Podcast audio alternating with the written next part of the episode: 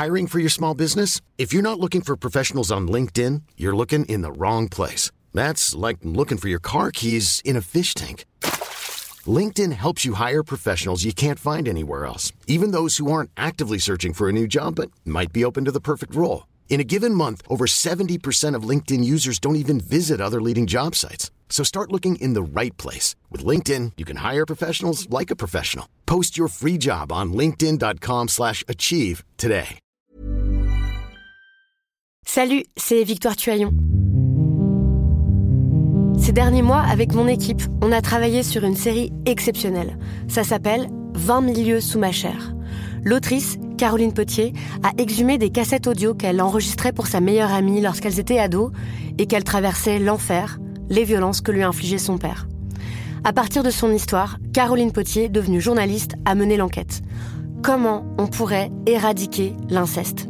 C'est beau, c'est intelligent, c'est bouleversant, et je pèse mes mots, c'est d'utilité publique. Pour continuer à sortir de l'océan du déni, écoutez 20 milieux sous ma chair, dans le cœur sur la table.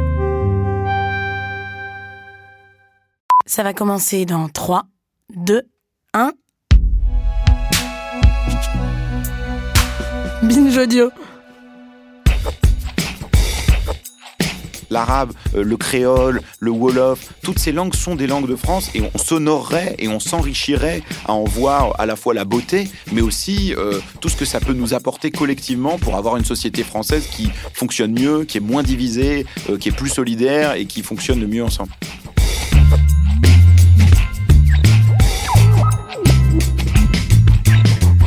C'est Thomas Rozek. Magie de la rhétorique politique. Alors qu'on voit poindre gros comme un camion ben à l'horizon une campagne présidentielle de 2022 essentiellement axée sur les terres de la droite avec insécurité et islam à chaque prise de parole, Emmanuel Macron a accompli vendredi 2 octobre une pirouette au passage qui peut paraître surprenante. Alors qu'il avançait lourdement sur le terrain de la rigueur républicaine face à ces vilains musulmans radicaux qui font rien qu'à corrompre notre belle jeunesse, il a ouvert une fenêtre pour une idée très ancienne, celle de faire de la place à la langue arabe dans nos écoles pour que son enseignement vive aussi bien que les langues étrangères qui y sont déjà enseignées. Une volonté de pur affichage alors qu'il aime et qui s'accorde au moins dans l'idée avec une demande récurrente des fils et filles d'immigrés arabophones qui souvent ont dû abandonner la langue de leurs parents et peinent à reconnecter avec elle. Ce sera le sujet de notre épisode du jour. Bienvenue dans Programme B. Nous devons euh, avoir plus d'enfants qui apprennent l'arabe parce que nous savons que s'ils ne le font pas dans l'école de la République mmh. Ou dans des structures périscolaires dont nous avons le contrôle, eh bien ils le font dans euh, euh, des, écoles coraniques ou toutes sortes de structures dont l'objectif principal n'est pas linguistique, mais religieux. Nous, nous voulons des intervenants qui sont à la fois bons sur le plan linguistique et totalement euh, garantis sur le plan des valeurs de la République.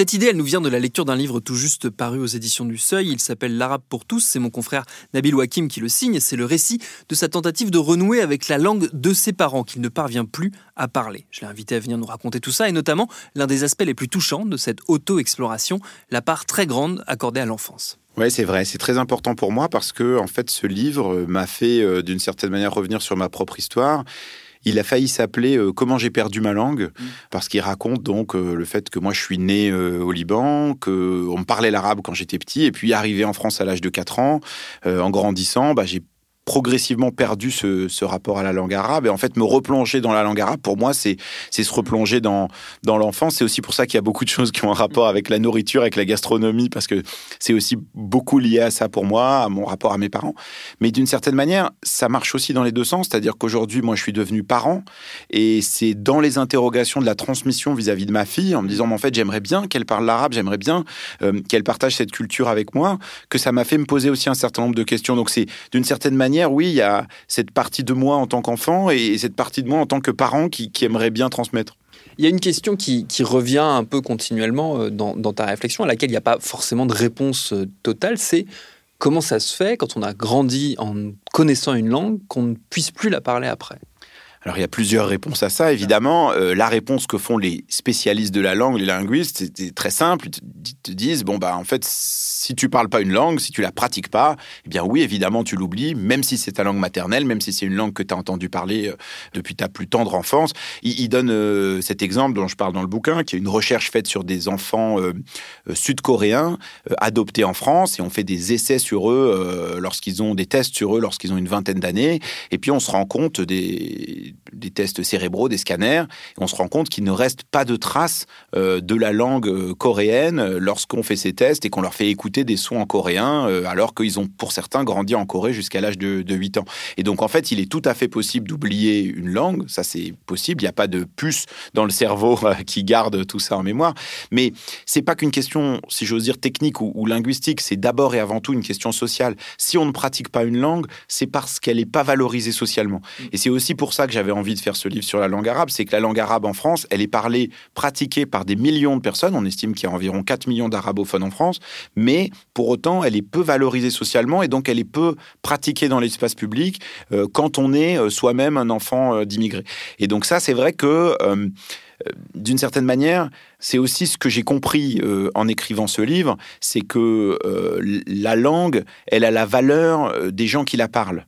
Mm. comme m'a dit une linguiste, on voit rarement, très rarement, des franco-américains ou des franco-britanniques perdre leur langue. Par contre, on le voit avec des franco-arabes, avec des Français originaires d'Afrique qui parlent Wolof ou, ou Peul ou Bambara. On le voit pour des Français d'outre-mer qui perdent le créole et qui ensuite essayent de le, le reconquérir.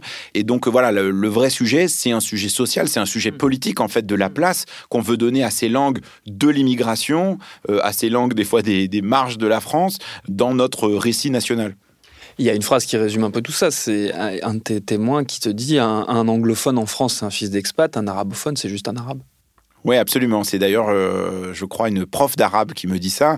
Et les profs d'arabe dans l'éducation nationale, ils vivent très mal la situation dans laquelle ils sont parce que ils se retrouvent, la plupart d'entre eux, dans le secondaire, à enseigner à des enfants d'immigrés qu'on a un peu mis là parfois un peu contre leur gré, en se disant bon bah c'est un peu une voie de garage, euh, sans aucune forme de valorisation possible. Et les mêmes profs d'arabe, ils savent que bah, ils peuvent enseigner dans l'enseignement supérieur, à Sciences Po, euh, dans des écoles de commerce, en Hippocagne, à des enfants qui sont pas forcément des enfants d'immigrés, mais qui eux savent que l'arabe a une valeur sociale, une valeur économique aussi pour trouver du boulot, pour devenir diplomate, journaliste, homme politique, que sais-je encore. Et donc il y a cette espèce de dichotomie bizarre quand on est prof d'arabe aujourd'hui, ben, on va gagner plus d'argent argent et avoir un public beaucoup plus intéressé si on est à Sciences Po. Euh, par contre, souvent, on est assez blasé de l'intérêt social de, de son travail. À l'inverse, quand on se retrouve dans le secondaire, on n'a pas de moyens, des chefs d'établissement qui souvent sont pas emballés, des recteurs qui bloquent, des classes qui se ferment. Euh, et donc ça, c'est vrai que c'est assez dingue. C'est très simple à résumer. Il y a moins de profs d'arabe aujourd'hui dans l'enseignement secondaire qu'il y a 15 ans. Il y en a moins. Et donc, on est sur une tendance où on ferme des classes, on embauche moins de profs. Et d'ailleurs, sur les 150 profs d'arabe qu'il y a en France, il y en a un tiers qui sont euh, des vacataires. Ça dit bien ce que ça veut dire, c'est que c'est une langue qui, dans l'enseignement secondaire, est en train de mourir. Mm. On parlait de trajectoire euh, sociale, tu reviens beaucoup sur l'histoire de, ta famille. Il y a beaucoup de discussions avec tes parents pour essayer de comprendre pourquoi, comme beaucoup des témoins que tu interroges, ils ne t'ont pas transmis euh, cette langue.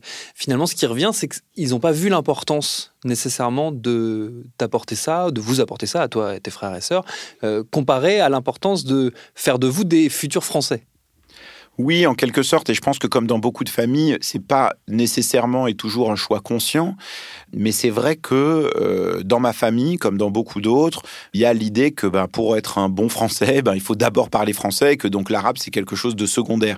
Et je pense que mes parents étaient beaucoup plus attachés à ce qu'on ait des bonnes notes en français, à ce qu'on lise des bouquins en français. Et je leur en sais gré d'ailleurs. Ils m'ont permis de devenir euh, ce que je suis aujourd'hui, d'être journaliste au Monde. Enfin voilà, sais pas du tout. Ce livre n'est pas un reproche contre mes parents, mais c'est vrai qu'on voit bien que dans la transmission de l'arabe en France, un des freins, c'est aussi que ben, pour les familles immigrées, il y a cette idée qu'en fait, comme ça n'a pas beaucoup de valeur sociale l'arabe, finalement, c'est quoi l'intérêt? Quelles armes je vais donner à mes enfants euh, si je les inscris à un cours d'arabe? Il y a un exemple que j'ai découvert en, écrivant ce bouquin. Les anciennes ministres Najat Vallaud-Belkacem et Myriam El Khomri, les deux, elles ont fait allemand première langue, anglais deuxième langue, latin, et aucune d'entre elles euh, n'a appris l'arabe euh, dans le secondaire. Et elles ont toutes les deux réussi au sens professionnel du terme. Et je trouve que ça illustre bien le fait que dans la stratégie des parents issus de l'immigration maghrébine ou, proche-orientale, l'arabe occupe pas une place très importante. D'ailleurs, d'une certaine manière, ça bat un peu en brèche ces idées, ces débats de communautarisme. C'est-à-dire, s'il y avait vraiment une communauté arabe en France, elle se mobiliserait, elle dirait on veut des cours d'arabe, etc.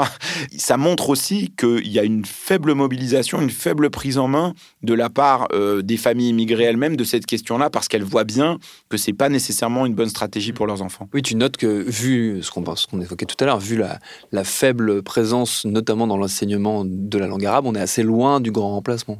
Oui, alors que c'est une question qui est absolument épineuse, et on le voit dès qu'il y a euh, une ministre comme Najat Vallaud-Belkacem ou plus récemment Jean-Michel Blanquer qui évoque l'idée de euh, réorganiser un peu mieux les cours d'arabe dans l'enseignement. Euh, il y a tout de suite une levée de bouclier qui est très forte. il y a tout de suite une presse conservatrice qui s'en émeut, des députés, des sénateurs, des militants de droite, d'extrême droite, mais y compris même pour certains à gauche, qui disent oulala, attention, enseigner l'arabe, c'est enseigner l'islam. Si on enseigne on va avoir euh, des musulmans comprendre des islamistes, comprendre des terroristes. Et là, il y a cette espèce de lien intrinsèque qui est fait, mais qui en fait remonte à une vision euh, qui date de la guerre d'Algérie et même d'avant, euh, de la langue arabe comme la langue de l'ennemi, comme une langue qui est dangereuse, comme une langue où on comprend pas très bien de quoi il est question, mais c'est probablement pas quelque chose de bien. C'est rarement perçu dans les films, les séries, l'environnement culturel dans lequel on est. La langue arabe, c'est un peu la langue des méchants, quoi. C'est rarement la langue de l'amour, la langue du partage, la langue de la gastronomie, euh, etc. Et donc, mm, c'est assez important parce qu'en fait, ce blocage politique, cette levée de bouclier systématique, elle paralyse le débat. Euh, ce qu'a essayé de faire Najat Vallaud-Belkacem, que, Jean-Michel Blanquer a envisagé de faire aussi, finalement, c'est normaliser un peu l'enseignement de l'arabe euh, dans, dans l'enseignement primaire et, secondaire, essayer d'en faire quelque chose de normal comme pour d'autres langues. Mais en fait, c'est impossible tellement le sujet est épineux. Et j'en veux pour preuve, en faisant ce livre, le cabinet de Jean-Michel Blanquer, que j'ai dû appeler une bonne vingtaine de fois, m'a dit euh, oui, oui, ça nous intéresse, ça nous intéresse, et puis finalement a fini par me dire non, mais en fait c'est trop touchy comme sujet, c'est trop inflammable, en fait on n'y va pas. Et donc on voit bien qu'il y a quand même cette prévenance en se disant je vais mettre en colère euh, un électorat ou euh, des, parents d'élèves qui vont s'inquiéter si jamais on avance plus sur la question de l'enseignement de l'arabe. Ce que tu décris aussi, c'est enfin, parmi les stéréotypes qu'on accole à, cette notion de, langue arabe, c'est euh, l'effacement total de la complexité de cette langue, qui n'en est pas vraiment une, en fait, qui est un ensemble de langues. Et d'ailleurs, on la rapproche souvent euh, du Maghreb euh, pour ce qui est de la vision française qu'on en a. Toi, par exemple, c'est pas du tout la langue que toi tu connais, dont on, parle dans ta famille, vu que tu es libanais, en plus d'une famille chrétienne libanaise. Oui, absolument. Et c'est vrai que pour moi, ça illustre un peu toutes les confusions qu'il y a autour de ces questions-là. C'est-à-dire, on se sent obligé de rappeler que, euh, ben, en fait, euh, il y a beaucoup de gens qui parlent l'arabe qui ne sont pas musulmans. Et donc, euh, je sais pas, ma grand-mère, quand elle allait à la messe, et ben sa messe était en arabe. Il y a des millions de, chrétiens d'Orient qui écoutent la messe en arabe. Et à l'inverse, la majorité des musulmans dans le monde ne parlent pas l'arabe. Les plus grands pays musulmans au monde, c'est l'Indonésie, le Pakistan, l'Inde. Voilà, c'est pas du tout des pays où, où on parle l'arabe. La Turquie. Enfin voilà, c'est donc ça, il y a une grande confusion euh, là-dessus. Et puis, il y a aussi une autre confusion, mais aussi parce qu'il faut reconnaître que c'est compliqué, c'est que l'arabe littéraire, celui qu'on peut euh, lire dans les journaux euh, dans le monde arabe, n'est pas l'arabe qui est parlé tous les jours dans la plupart des pays du monde arabe. On parle d'autres langues, on parle l'arabe marocain, l'arabe libanais, l'arabe syrien, l'arabe soudanais, et qui peuvent avoir de grandes ressemblances, mais aussi parfois de grandes différences. Et cet arc-là de, de différence, il est très important et donc il est compliqué même pour quelqu'un qui apprendrait l'arabe littéraire de pouvoir se faire comprendre dans chacun de ces pays-là. Et donc ça, c'est vrai que ça rajoute une forme de confusion. Moi, si je vais au Liban ou, en Syrie, euh, dans les territoires palestiniens, j'arrive à comprendre ce dont il est question. Si je suis au Maroc, je ne comprends rien. Euh, si je suis en Algérie, je comprends rien parce que euh, c'est aussi des langues qui ont leur propre trajectoire, qui se sont enrichies du berbère, du français, parfois de langues africaines, etc. Et donc ça, c'est assez important parce que, y compris dans le monde arabe, il y a une forme de dénigrement qui peut exister. L'idée que l'arabe littéraire serait la langue supérieure et que c'est absolument ça qu'il faut euh, maîtriser et que les dialectes, on dit dialecte dans un sens péjoratif, seraient euh, pas des vraies langues. En fait, c'est pas vrai. Ce sont des langues qui pour beaucoup préexistent à l'arabe, se sont enrichies de l'arabe et, continuent de l'enrichir. Et donc, on, aurait mieux à faire à essayer de faire fonctionner ces langues-là ensemble plutôt mm. que essayer de les classer, de les hiérarchiser. Surtout qu'il y a une, puissance émotionnelle intime euh, dans la pratique de cette langue. Et tu cites plusieurs exemples de notamment bah, dans ta famille mais aussi je pense à la famille Nadia Dam qui est citée euh, dans le livre où euh, l'arabe c'est la langue des sentiments aussi. C'est la langue quand on se met en colère mais c'est aussi la langue avec laquelle on verbalise le plus ce qu'il y a de plus intime quand on quand on la parle. En tout cas c'est ce que font vos parents respectifs. Donc il y a une puissance oui intime là-dedans oui, c'est vrai, mais je pense que ça, c'est lié à la question de l'immigration. C'est lié au fait que la pratique de l'arabe dans beaucoup de familles immigrées, alors évidemment pas toutes, hein, je ne veux pas généraliser, mais en tout cas dans les gens que j'ai rencontrés, il y a effectivement cette dimension commune qui est que l'arabe est utilisé à la maison, c'est-à-dire dans l'espace domestique. Et donc, du coup, on utilise l'arabe pour parler des choses de la maison et euh, des choses qu'on raconte à sa famille. Effectivement, il y a beaucoup dedans du registre de l'intime, des sentiments, de savoir comment on va, de savoir ce qui ne va pas. Euh, euh, voilà, il y a la réalisatrice Ouda Benyamina qui m'a raconté ça aussi en disant, bah moi, voilà, si je me faisais engueuler, c'était toujours en arabe. Si je me faisais récompenser, c'était toujours en arabe. Mais à l'inverse, dans les mêmes familles, c'était le cas par exemple dans la mienne. Moi, ma maman ne me parlait jamais l'arabe à la sortie de l'école parce qu'elle voulait pas qu'on entende que elle parle arabe, que moi j'entende l'arabe parce qu'elle se disait euh, euh, très certainement que tout ça rendait une, mauvaise image, une image de d'enfant mal intégré, alors que c'était absolument pas ce qu'elle voulait pour moi. Donc c'est vrai que à cause de cette pression sociale aussi, l'arabe reste souvent une langue domestique, une langue confinée, comme on dit de nos jours, euh, et avec ce que ça comporte. Pour moi, très concrètement, je comprends cet arabe domestique. Si on me dit mange des falafels, va chercher du houmous, range ta chambre, ça je comprends. par contre, si je dois parler de politique, de euh, questions climatiques, par exemple, pour parler de sujets que je couvre au, monde, et ben là, j'en suis absolument incapable. Et donc, euh, c'est ce qui me désole aussi, c'est que du coup, ça fait de l'arabe une langue familiale, domestique, et c'est très beau, mais en même temps, ça oublie une dimension qui est très forte et très importante dans l'arabe. C'est aussi une langue d'intellectuels, c'est une langue de mathématiciens, de chercheurs, euh, de gens qui ont révolutionné l'histoire des sciences, une langue de poètes. Et tout ça, bah, cette dimension-là, elle est beaucoup plus difficile pour nous, enfants d'immigrés, à saisir du fait de notre histoire commune. Et c'est une illustration concrète de euh, quelque chose de très ancien en France qui a été euh, la politique de la langue française et l'imposition de la langue française qui concerne autant euh, les personnes issues de l'immigration que même les langues régionales qui ont été, on va dire, aplanies de la même façon. C'est une expérience physique quasiment de cette réalité politique qui remonte à plus d'un siècle. Oui, absolument. Je crois qu'il y a vraiment dans la construction de la nation française l'idée que la nation française, elle se construit autour de la langue.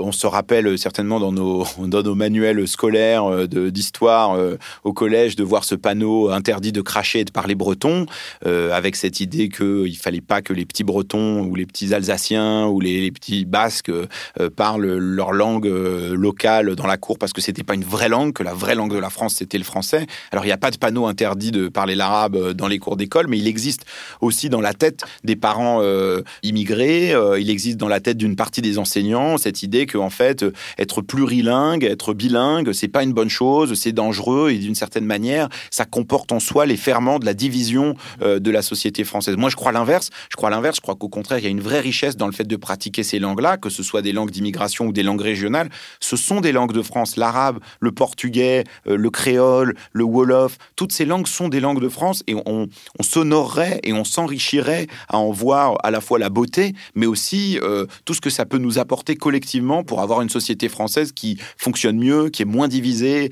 euh, qui est plus solidaire et qui fonctionne mieux ensemble. Alors comment est-ce qu'on reconquiert euh, sa langue quand on l'a perdue? Alors, si quelqu'un euh, peut me dire comment on fait, voilà, à la méthode et m'envoyer, m'envoyer le guide, je suis absolument preneur. Euh, non, je plaisante. Moi, j'ai fait beaucoup de choses d'une certaine manière pour essayer de réapprendre l'arabe. Je me suis inscrit à des cours, euh, des cours particuliers, des cours à l'université. j'ai essayé d'emprunter des livres à la bibliothèque, des trucs en ligne, des applis, des trucs comme ça. Bon, finalement, en écrivant ce livre, je me suis rendu compte que c'était aussi pour moi un travail d'acceptation du fait que, au fond, je parle un peu l'arabe. Et il faut que j'accepte cette dimension-là. C'est-à-dire, je ne parlerai jamais l'arabe comme je parle le français, qui est ma langue de tous les jours. Je ne parlerai jamais l'arabe comme je parle l'anglais, qui est pour moi une langue de travail.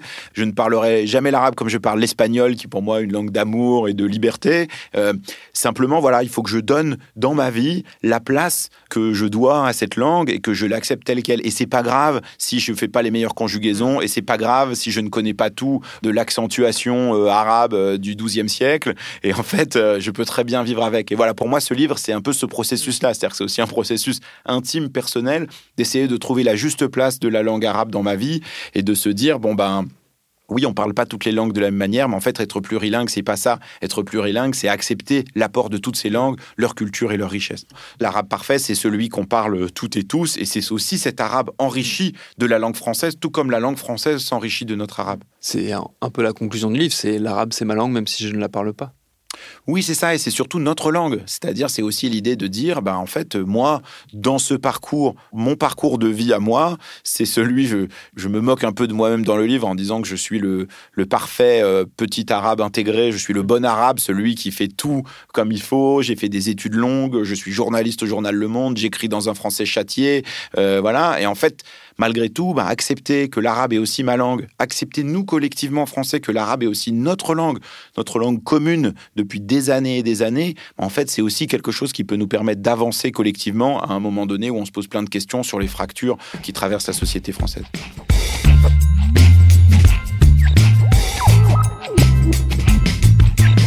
Et le livre de notre invité, je le redis, il est paru aux éditions du Seuil. Merci à Nabil Wakim pour ses réponses. Programme B, c'est un podcast de Binge Audio préparé par Lauren Bess, réalisé par Mathieu Thévenon. Abonnez-vous sur votre rapide podcast préféré pour ne manquer aucun de nos épisodes. Facebook, Twitter, Instagram pour nous parler. Et à demain pour un nouvel épisode.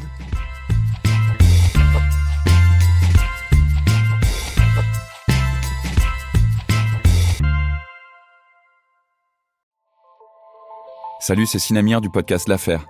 En 2016, je suis monté sur un bateau de sauvetage en Méditerranée et ce que j'y ai vu n'a pas changé. En tout, depuis 10 ans, on compte même près de 30 000 morts sur cette mer. Alors, dans le naufrage, notre nouvelle enquête, j'ai voulu raconter un cas concret. Comment 130 personnes sont mortes en 2021 à la frontière de l'Europe, malgré des dizaines d'appels de détresse. Qui n'a pas pu les sauver et pourquoi? Qui étaient ces disparus? Et surtout, comment on en est arrivé à ne plus parler de 130 personnes qui meurent le même jour sur un bateau au milieu de la Méditerranée? Le naufrage, c'est la nouvelle série du podcast L'Affaire de Paradiso Média. Une enquête que vous pouvez retrouver gratuitement chaque semaine à partir du 27 mars 2024 sur toutes les applications de podcast.